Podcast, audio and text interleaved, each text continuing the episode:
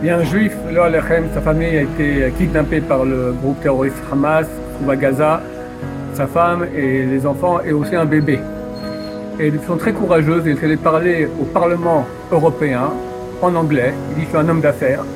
Et les fustige pendant 10 minutes pourquoi ils n'ont pas fait aucune allocution contre Hamas, rien du tout. Du genre on est d'accord avec Hamas. Et à la fin il fait un acte extrêmement courageux. Il se lève, il n'est pas religieux, il met sa manche sur la tête en guise de kippa et dit Israël. Et ça, je trouve ça extrêmement beau. Non seulement le courage, mais c'est pour nous un très grand message parce que aujourd'hui, l'unité du peuple d'Israël contre Hamas, contre bientôt Hezbollah, c'est fini. C'est pas une question nationaliste. C'est pas parce qu'on est, on est, on est des Israéliens. C'est parce qu'on est le peuple de Dieu. Et ça, tout le monde le reconnaît. C'est une guerre, une guerre qui, touche notre âme au niveau le plus profond qu'il puisse y avoir. Notre amour de Dieu, Shema Israël. Pourquoi il dit Shema Israël au Parlement européen? Il n'y a aucun rapport. Il a voulu exprimer l'essentiel de son âme. Et c'est ça qui résonne chez nous tous. Et ça doit continuer à résonner parce que c'est ça qui amène le Géoula Bedrat Hashem, la rédemption avec Mashiach, que tout le monde reconnaisse l'unicité du Dieu d'Israël. Amen, Amen.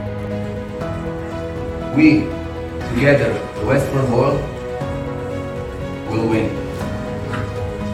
שמע ישראל, אדוני אלוהינו, אדוני אחד.